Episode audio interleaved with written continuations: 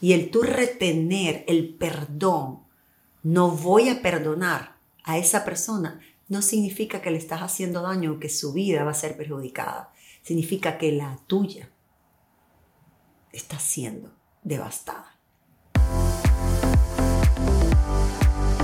¿Te has sentido alguna vez que no puedes avanzar en la vida y realmente te preguntas una y otra vez qué es lo que pasa, qué es lo que ocurre? Pues te cuento que puede ser que no has perdonado aún a los que te han lastimado durante tu vida. Bienvenidos a este nuevo episodio de mi podcast de menos a más. No saben cuánto me complace cada vez que me toca el día que me conecto con ustedes con un tema diferente, con un instrumento diferente siempre pensando en cómo pueden lograr vivir la calidad de vida que cada uno de nosotros nos merecemos porque así lo quiere Dios y así lo ha dispuesto. Hoy te voy a hablar de un tema que a lo mejor no te gusta mucho o a lo mejor te cuesta enfrentarlo o ni siquiera te has dado cuenta que es algo necesario en tu vida, como me pasó a mí. Y es sobre el perdón. ¿Qué trae como consecuencias a nuestra vida cuando el perdonar se nos hace pesado, se nos hace difícil o ni siquiera nos ponemos a pensar o nos viene a la mente que eso es algo necesario para poder avanzar y alcanzar todo lo que Dios tiene para nuestra vida. Y como siempre saben que me gusta utilizar historias de mi vida o cosas que han ocurrido porque de ahí es que Dios ha transformado más la vida mía.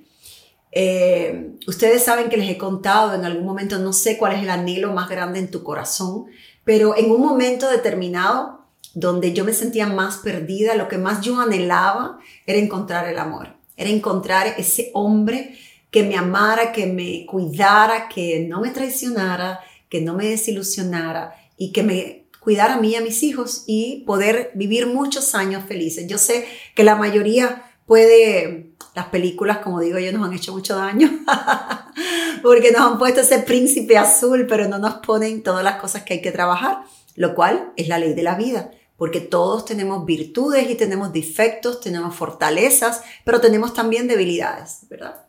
O sea, en un momento determinado, cuando ya yo tenía mi relación con Dios, Recuerdo que el pastor nuestro en ese entonces, eh, Bobby Cruz, mi pastor en ese entonces, Carlos todavía no había llegado a mi vida, él hace un llamado al frente, al púlpito, a todos los que quisieran hacer un pedido muy especial o que identificaran que en su vida había un área infértil.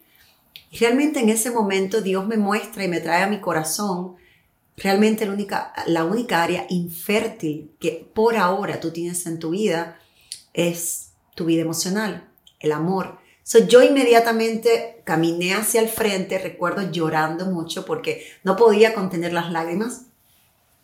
No sé si alguna vez tú has estado ante la presencia de Dios, pero es algo que no puedes controlar. O sea, te, te, te conecta tanto con un sentimiento tan verdadero que llegas hasta las lágrimas. Y yo recuerdo que caminé hacia adelante y yo le decía, Señor, lo único que yo te pido y te ruego y te imploro es que llegue a mi vida ese hombre ideal que tú tienes para mí, el que desde niña he soñado con tener junto a mí para que juntos podamos ser felices y yo te prometo, Señor, que cuando Él llegue a mi vida, juntos te vamos a servir. Eso quedó ese domingo. Pasó el tiempo cuando Carlos llegó a mi vida desde ese anhelo, Carlos venía, ya los he contado en otro episodio, que el Señor me mostraba que Carlos era el hombre para mí, pero yo le veía tantas cosas a Carlos que había que superar, como él seguramente me veía a mí. Y yo también veía en mí una baja autoestima, un problema de amor propio, un problema de inseguridades que realmente era difícil. Éramos una, una pareja hasta ese entonces conflictiva. Sin embargo, ambos teníamos el deseo de ponerlo en manos de Dios y hacer las cosas completamente diferentes. Te pongo todo esto en perspectiva para llegar hacia ese instante en que me tocó decidir, perdono a quienes me lastimaron o hmm, continúo en esta terquedad de seguir creyendo que por no perdonarlos, ellos no están avanzando cuando la que no estaba avanzando era yo. O sea, Carlos y yo empezamos nuestra relación, una relación conflictiva, pero seguíamos recibiendo ayuda de nuestro pastor, como les contamos en el episodio anterior. Y llega un momento ya casados, donde mis inseguridades por el tipo de trabajo de Carlos nos traían muchas peleas. Carlos a veces era noches y no dormía en la casa porque le tocaba como inspector de, como inspector de la ciudad, estar en lugares públicos, podía ser discoteca, podían ser eventos, conciertos, conferencias, lo que fuese. Y eso despertaba en mí la duda y el enemigo lo utilizaba para atacarme en que yo no iba, o sea, que, que la promesa de Dios yo le interrumpiera. Dios a mí me prometió que ese era el hombre de mi vida y que nosotros íbamos a vivir y a experimentar un matrimonio saludable y realmente eterno, hasta que la muerte nos separara. Yo decía, ¿cómo no le voy a creer a la promesa de Dios? Sin embargo, el enemigo siempre va a tratar de que tú abortes. Siempre, Él va a tratar de interrumpir ese propósito que Dios tiene para contigo, cualquiera que sea. El mío, el nuestro, era un matrimonio duradero, pero claro que estábamos viviendo el proceso donde dos personas rotas venían a unirse a tratar de que las cosas salieran bien. La única manera de que eso pudiera ser posible era poniendo a Dios en primer lugar. Y era algo que yo no sabía hacer ni Carlos tampoco. O sea, fuimos aprendiendo en el proceso. Un día Carlos viene. Yo a Carlos le dije la verdad desde el día uno. Le dije las infidelidades que había vivido, el problema que tenía yo de inseguridades y de una autoestima realmente lastimada, que cualquier cosa podía detonar. Y yo reconocía cuando esas cosas pasaban, esos ataques de celos, yo siempre le decía a Carlos, recuerda, no es culpa tuya, no tiene nada que ver contigo, esto es algo que Dios está trabajando en mí. Y yo liberaba a Carlos de esa culpa porque es importante entender que eso no venía, no tenía nada que ver con las acciones de Carlos, tenían que ver con mis traumas del pasado, de esas desilusiones que había vivido, esas traiciones que habían sido profundas. Yo liberaba a Carlos de eso porque así Dios me lo mostraba un día Carlos viene a mí casi con lágrimas en los ojos, nosotros no parábamos de pelear.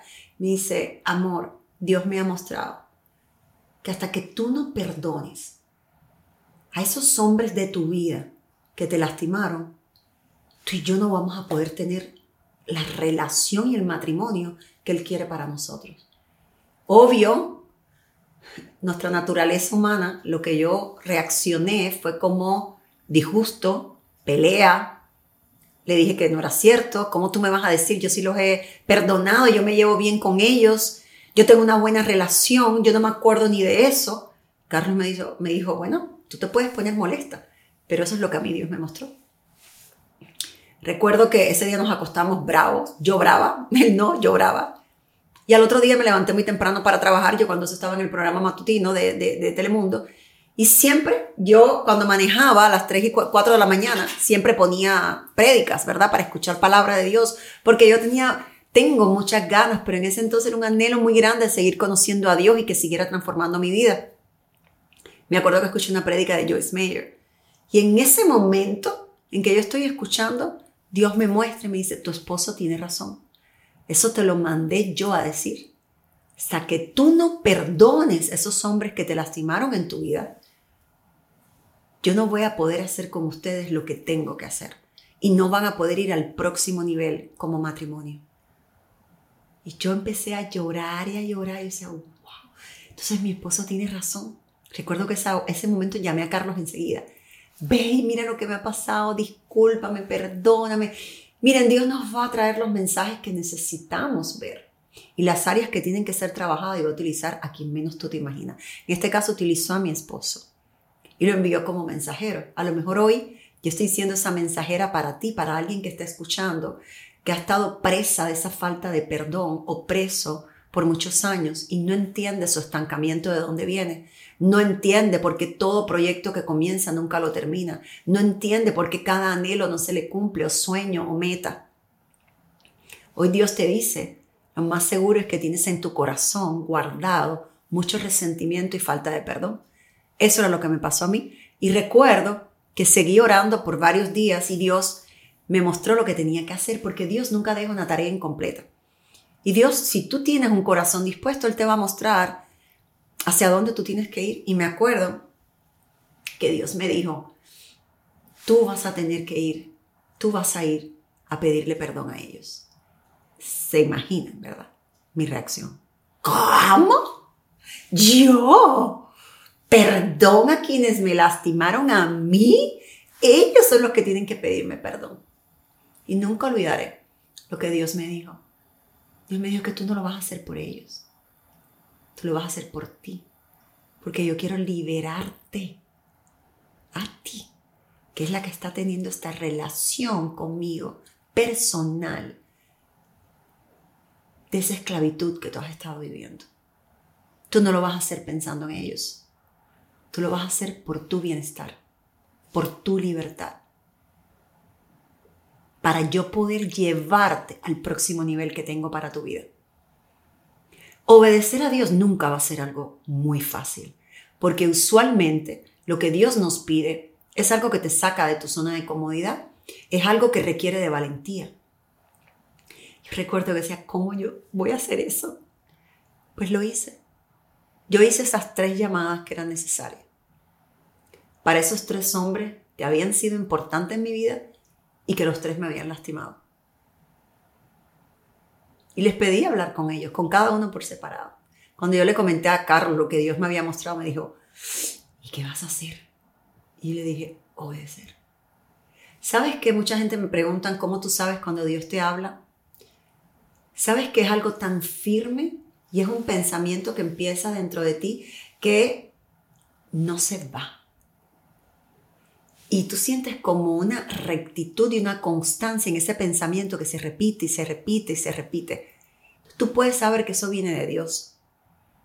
Porque ni vino de tu pensamiento, ni de tu conocimiento, porque de mi conocimiento, de mi lógica, jamás hubiese sido de ve tú a pedirle perdón. Hice mis reuniones, les pedí a los tres, cada uno por separado. Y cuando iba en camino, reuníme con el primero, nunca se me olvida algo más que Dios me mostró. Yo le iba pidiendo, Señor, dame tranquilidad, dame las palabras sabias que debo decir. Yo no sé ni qué voy a decir. Y él me decía la verdad. Pero me dijo algo que nunca se me va a olvidar y te lo quiero decir a ti hoy. Cuando vamos a perdonar a alguien, no podemos tener expectativas. ¿A qué me refiero con eso? Yo no fui a hablar con ellos esperando un perdóname por lo que te hice, ni esperando un cambio de su parte, ni esperando una transformación, ni esperando una súplica o yo sabía que te había herido. No. Dios me mostró, tú solamente vas a liberarte. No esperes nada de ellos. Y quieres que te diga algo, Dios me estaba avisando de lo que era lo justo. Porque te confieso, uno de ellos ni se acordaba del daño que me había hecho.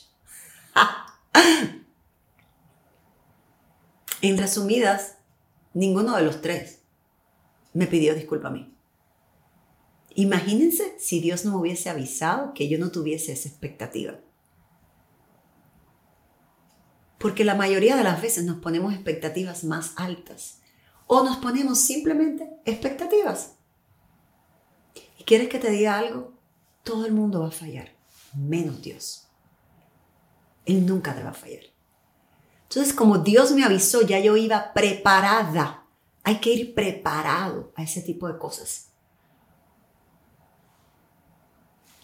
Y yo me sentí tan libre y me sentí tan bien. Me sentí como que me había quitado, yo no te puedo decir cuánto peso de encima. Sin embargo, yo no sabía que ese peso yo lo estaba cargando. Yo pensaba que porque yo me llevaba bien con ellos y no les deseaba mal, yo los había perdonado. Pero Dios ve lo que nosotros no vemos. Él se había visto, sí, intrínseco, bien profundo en mí, la falta de perdón que había. Y lo único que hace la falta de perdón es mantenerte ahorcado, atada a tu pasado. Y eso no permite que sigas avanzando porque das dos pasos y te vuelve a alar. Das tres pasos hacia adelante y vuelve a traerte. ¿Por qué? Porque no ha sido trabajado y procesado ese pasado dentro de ti que está afectando tu presente. Esa ha sido una de las enseñanzas más grandes que Dios me ha brindado.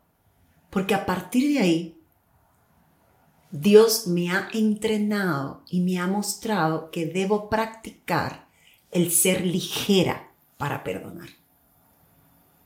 Porque no resolvía nada perdonándolos a ellos, pero después si alguien más, porque la vida continúa y hay gente que te van a seguir lastimando, no tiene que aprender a soltar. Uno tiene que aprender a dejar ir, sin desearle mal. Es más, ¿quieres saber cuándo has perdonado?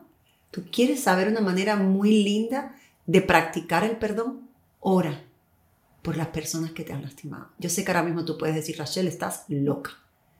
¿Cómo voy a orar, a desearle bien al que me ha roto el corazón? Al que a lo mejor me robó dinero, al que a lo mejor me fue infiel, al que a lo mejor me abandonó, al que a lo mejor le hizo daño a un hijo mío. Créeme, tú no lo haces por el otro, tú lo haces por ti. Porque si tú no estás con un corazón sano, todo se ve afectado en tu vida. Tus decisiones, las amistades, tus relaciones sentimentales, tu matrimonio, tu finanza, tantas cosas. Yo nunca me imaginé cuánto afectaba eso todo lo que me rodeaba. Y a partir de ahí empecé a caminar de la mano de Dios hacia una sanidad interior que me fue permitiendo ver a esas personas con compasión y entendiendo de que yo podía liberarme de la mano de Dios. Y créeme que a partir de ahí fue cuando realmente empezamos a vivir mi esposo y yo un matrimonio saludable. Empezaron a desaparecer las peleas, cada vez eran más distantes, mis inseguridades se calmaron al 100%. Carlos ya podía trabajar tranquilo. No había en mí una duda, no había en mí un afán, no había en mí un desespero. Solo por el simple hecho de escuchar y obedecer a Dios.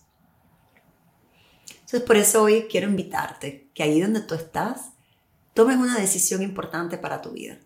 Decidas perdonar. Para tu sanidad, para tu libertad sin importar cuántas o quién te hizo daño. Solamente piensa en que tú quieres estar bien. Y el tú retener el perdón, no voy a perdonar a esa persona, no significa que le estás haciendo daño o que su vida va a ser perjudicada. Significa que la tuya está siendo devastada. Joyce Mayer siempre dice, el no perdonar es como tomarte un veneno tú y pensar que el otro va a morir, que el que te lastimó va a morir. Y la que mueres eres tú porque te estás tomando el veneno tú.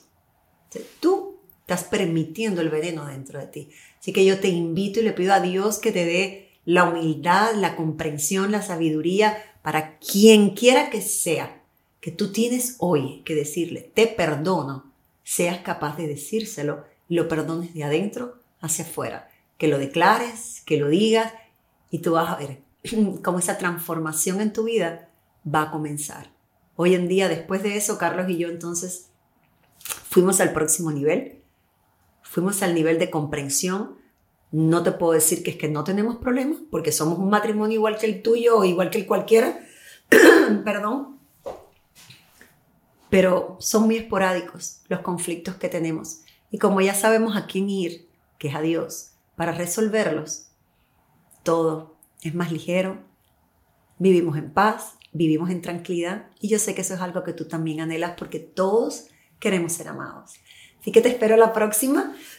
gracias por acompañarme, gracias por este apoyo que le has dado a, mi podcast de menos a más.